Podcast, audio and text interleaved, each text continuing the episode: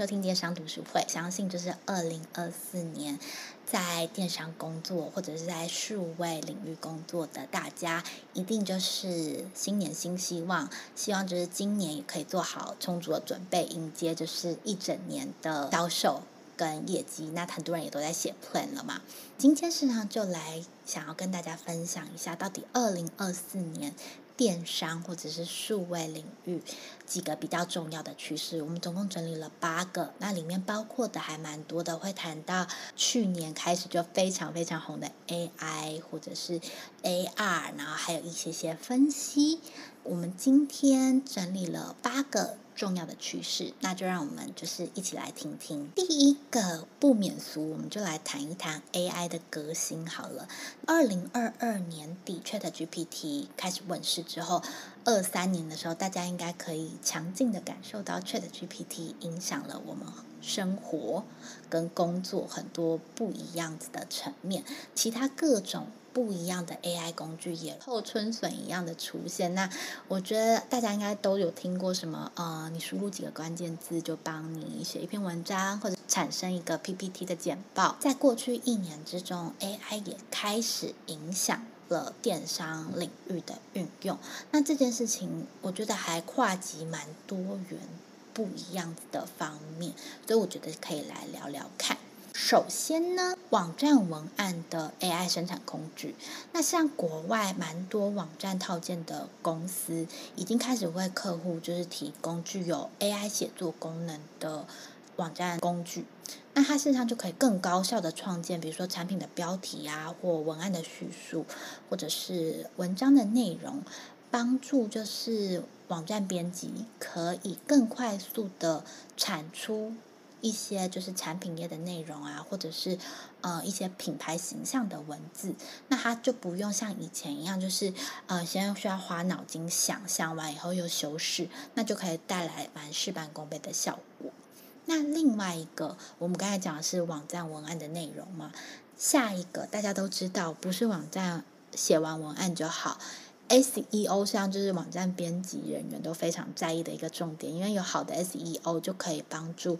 你们家的产品更容易被搜寻到。那在过去，我觉得这是一个非常专业而且费时的工作。那很多品牌甚至是会请外部的 SEO 厂商或者是专业的人去帮忙撰写，然后再放进网站里面。但是现在实际上也越来越多 AI 的 SEO 工具，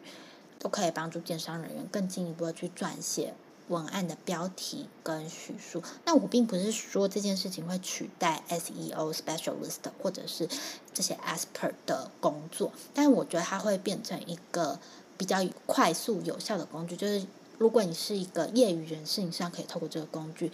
呃，稍微掌握一些眉眉角角。对于就是本来在做 SEO 的人，事实上他就可以更省力的搜集完资料，然后去做一些更有效的建议书。我现在想要问 Carrie 啊，你有看过就是最近国外像有时候在 YouTube 上面或者是呃一些分享上面看到，就是你事实上你不需要再把你的产品拿去摄影棚，请专业的团队帮你拍产品照了吗？有，我有看到，或者是它可以生成一些不管是单纯产品或者是 model 的情境照等等都 OK。没错，然后而且弄起来好像 quality 很不错。没错，没错，就是好像什么现在还是有什么 AI 的产出的人会有六根手指头还是干嘛的？但是我觉得重点就是 重点就是你 product shooting 就是真的是一笔很大的钱，然后你拍完以后，拍完还要修啊，我记得，而且你前面那个要塞，就不管你是拍物还是拍人，其实他的准备都还蛮耗时的。然后你拍完也不是马上就可以用，那毛片可能还要挑，还要就是做后置，最后才能够放在网站上。对，没错。而且我觉得，最耗时耗钱以外，另外一个是我 always 都只有那几张图可以。你说最后拿出来的素材，就是还是只有那一千零一张，就 用来用去都是那一张。就是有的时候拍完那一次 product shoot，假设有。二十张照片，或者是我们说多一点五十张好了。可是如果这个产品我要打一年的时候，我就会想说，哎，我这个图片上个月好像用过了，或者是说，哎，怎么用来用去我的就是媒体素材就只能用这几张图？对，你就打不出来了，就真的是这种全年订番，你就没有素材可以放哎。都好腻哦。对对，所以 AI 的演算法，事实上除了前面说的文案，呃，也越来越多在国外我们看到的一些分享是，你只要呃有这样的 AI 工具，你把你的产品丢进去，它可以帮你合成在不一样的情境，或者是你如果产品是衣服的话，它可以透过不一样的 model、不一样的身形、不一样的肤色，帮你 display 你的产品。所以我会觉得，对于电商领域的我们来说，如果你品牌有在经营数位的。Channel 的话，怎么样善用这样子的工具，帮助你可能更有效率的节省时间跟成本，是一个还蛮重要的课题。那假设你本来就是呃网站编辑或者是 SEO 的人，我事实上也觉得知己知彼，像真的应该去使用看看这些工具，才会知道说，哎，他们的优势在哪里？怎么样帮助你们做得更有效率，或者是它的劣势是哪里？因为呃，它毕竟就是一个工具，那你可以做得更好的地方才是你的价值。所以我觉得，第一个就是 AI 的革新，事实上可以让电商的内容创作获得更有效率的提升。但是我们可能可以同时思考看看，我们想要怎么样去做应对。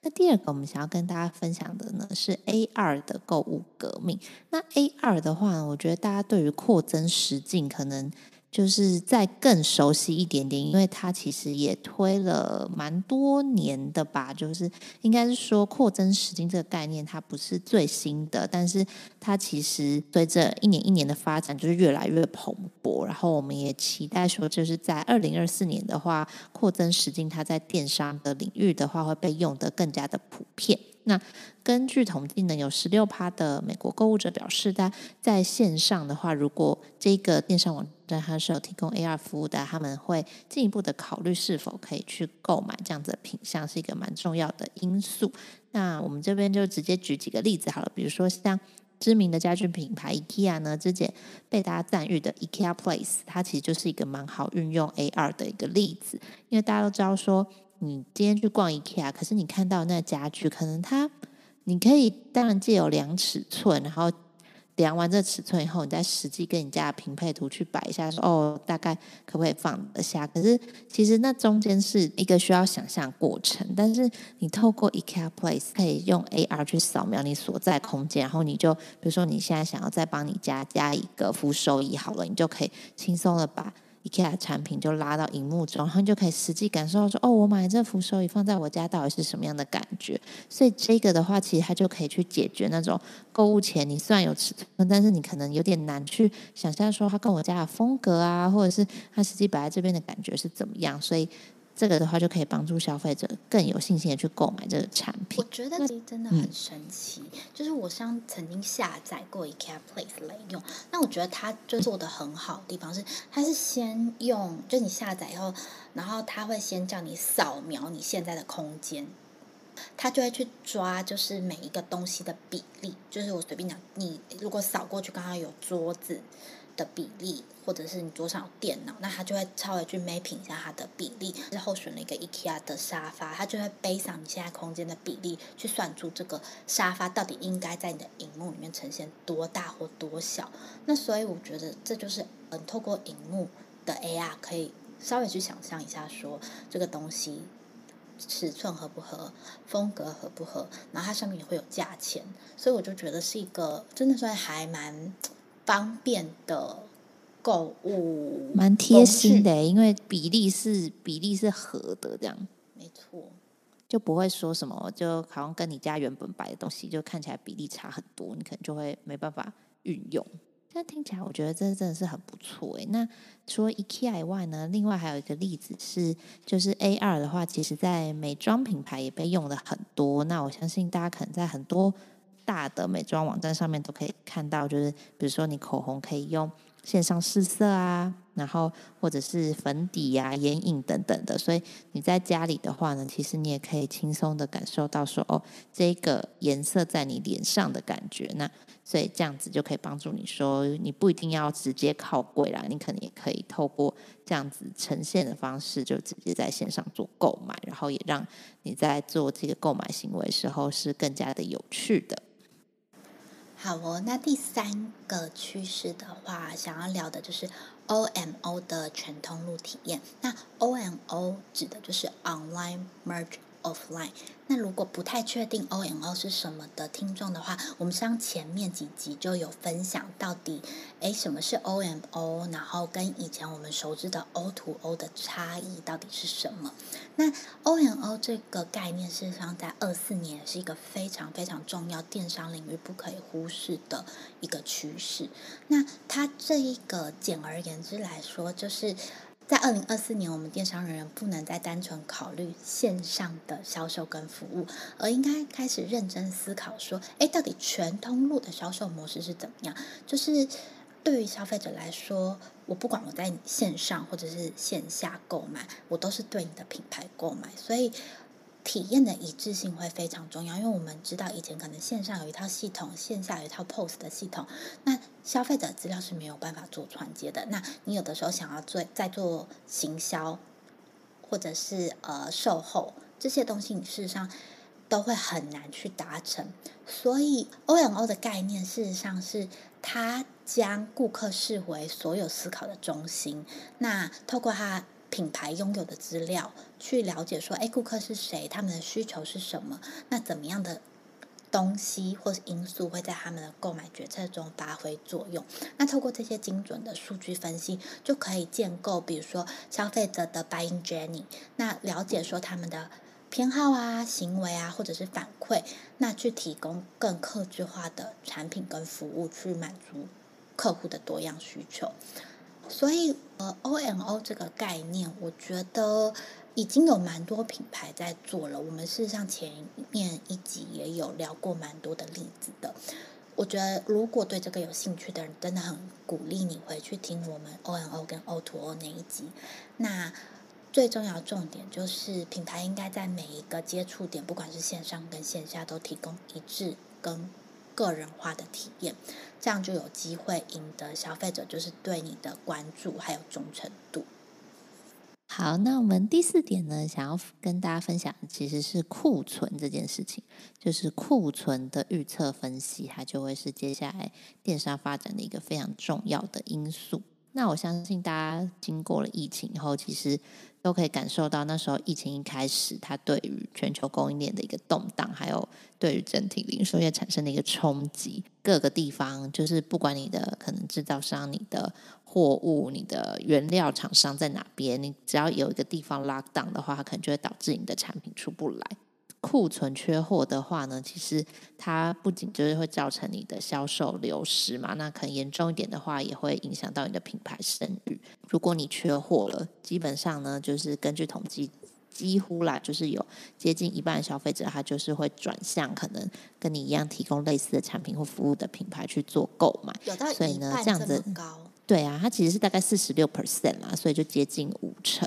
的消费者，因为他可能还是需要这东西，但你就缺货嘛。那我不想等，或是我也不知道你什么时候会补，我就直接跟竞品买。这样，在二零二四年的趋势中呢，就是你要怎么样可以准确的去预测分析，然后去做好你的库存管理。其实这件事情会是变成你在发展你本身的。呃，线上的一个 sales 来说的话，会非常的重要。我们都知道说，就是你今天要找一个客人，其实它是一件很不容易的事情。但当这一个消费者他都带着购买意图来到你的网站的时候，你却缺货，这是一个多大的一个悲剧。所以呢，到底要怎么样做好良好的库存？其实我觉得这对于在经营。电商我们都是一个还蛮头痛课题哦。那当然，在做库存分析的话，可能会有几个比较常考虑的因素，比如说，呃，市场的趋势或者是政治因素。那政治因素这个是什么呢？就可能像是比如说有一些大的一些政治或是呃外交议题，比如说像现在可能。乌俄战争等等，它就会去影响到你的可能一些供应链啊，以及你对于你后续的一些备货要做的调整。然后再来就会是可能社交媒体上面的讨论热度，比如说你今天就发现说有一个商品它突然在呃网络上爆红。那你有没有办法及时的去做这样子的追加？跟这个也会考虑到说你本身的产品它生产的那个时间点，生产的时间点有多长，跟你有多快可以运送到？那你是不是可以精准的抓到一些趋势，或者是你有没有办法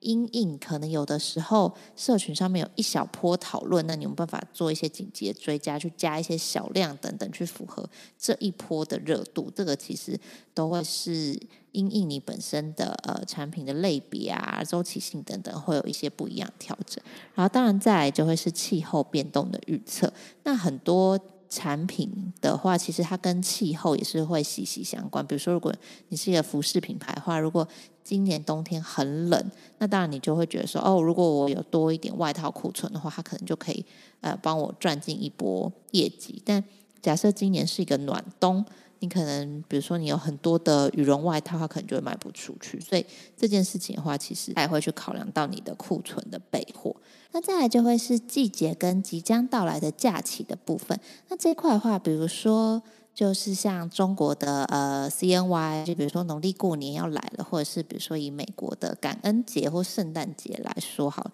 就这种很大的节日，国外的 Black Friday，那这个时候呢，你就会知道说哦，品牌会下很深折扣，或是消费者会非常有购物意愿，因为可能要送礼，可能就这时候要补货等等的。那针对这种很大的档期的时候呢，其实你就会进行你自己的业绩预估的时候，你就本身就会再把那个库存的。水位去拉高，为了去应应这样子大型的反出档期。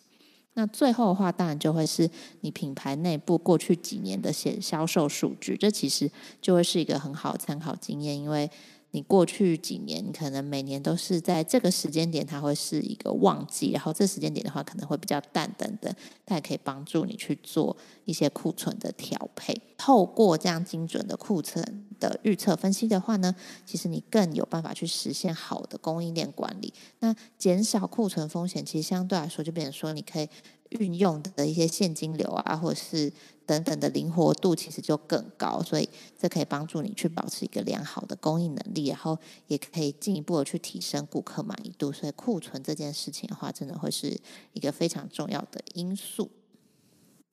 好，那下一个我们想要来聊的就是互动自助服务。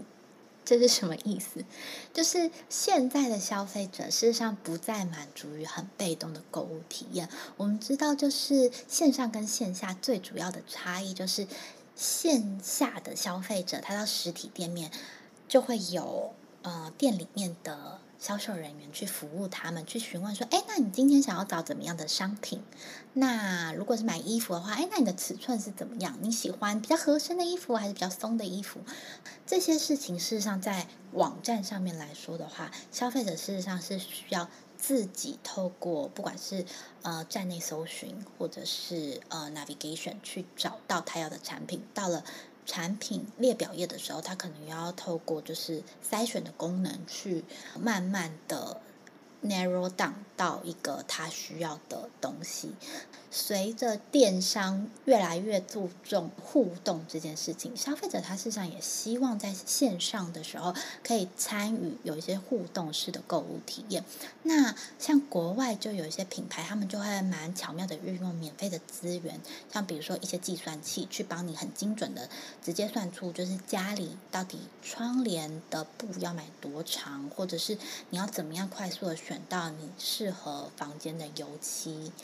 呃或者是说有一些网站，像以服饰为例好了，在国外也越来越多网站，是你一进到那个网站，它事实上就会问你说：“诶，你的身高跟体重是多少？那你喜欢穿的衣服风格类型是什么？跟你通常喜欢穿比较合身的还是怎么样？”那它直接就会推荐你。适合你的产品，而不是就是在那边就是让你一个一个选，一个一个找。那透过就是消费者自己输入资料，它实际上就可以感觉说，哎，这些东西事实上是量身为我设计的。那同时，它事实上就有一个互动的过程嘛。那这样互动的服务，第一个像我刚才说的，可以帮助消费者更快的找到他适合的产品。那这样子一来一往的互动，就可以让消费者觉得，哦，这个品牌是懂我的。那我事实上。找到适合自己的产品，也会进一步的对这个品牌产生信任。所以，互动式的自助服务在二零二四年的线上购物体验来说，也是一个非常重要的趋势。那再来的下一个第六点的话呢，我们想要跟大家分享的是当日到货的崛起。那我觉得快速到货这件事情，好像对于大部分的消费者或是经营者应该都不陌生。现在大家就是物流的运送速度，我觉得它的重要性基本上就是已经在蛮蛮前面的。对于消费者来说，因为根据研究指出的话，有将近一半的购物者他很明确表示说，当日到货对他们来说是他们愿意使用线上购物一个很重要的原因。那根据国外的分析网站预测呢，其实当日到货的这个市场规模预计在二零二四年就会达到一百四十九亿美元的商机，就是可以感受到这个需求真的非常的强劲。所以对于电商品牌来说呢，你要怎么样可以去建构很强劲的物流系统，去及时的交货，确保可以满足消费者越来越没有耐心的这个心态，跟他们对于电商物流的 delivery 的你期待的越来越高的这件事情，怎么样去？呃，提供高效的物流啊，完整的备货啊，已经是你在这么竞争激烈的市场中立足一个不可或缺的一环。所以，怎么样去提供快速到货，我觉得是大家很值得去。在今年度去好好的去做一个投资，跟因为毕竟它其实你要这么快速的到货的话，它后续是需要非常多的 operation 方面的 support 的，所以不管是硬体、软体、人力啊等等的这块的话，都要更有效的去做这个资源的运用和规划。没错，我们事实上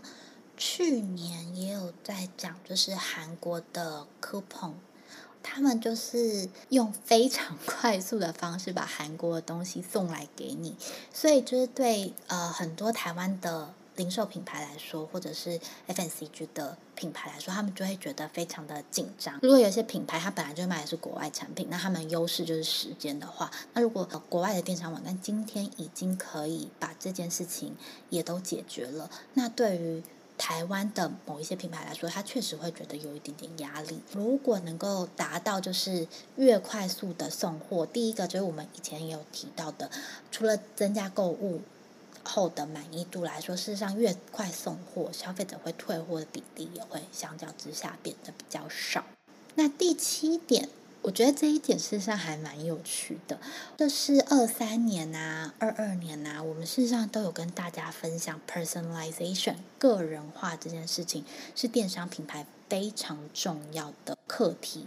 就是你应该要怎么样透过客户在线上跟网站的互动，或者是他过去 CRM 的资料，去推荐给他适合的产品。不管是透过 AI 或者是机器学习的演算法，快速的帮客户找到适合的东西，这件事情我知道大家已经不陌生了。但是在二零二四年，已经不再只有售前，售后的个人化服务事实上也变得非常重要。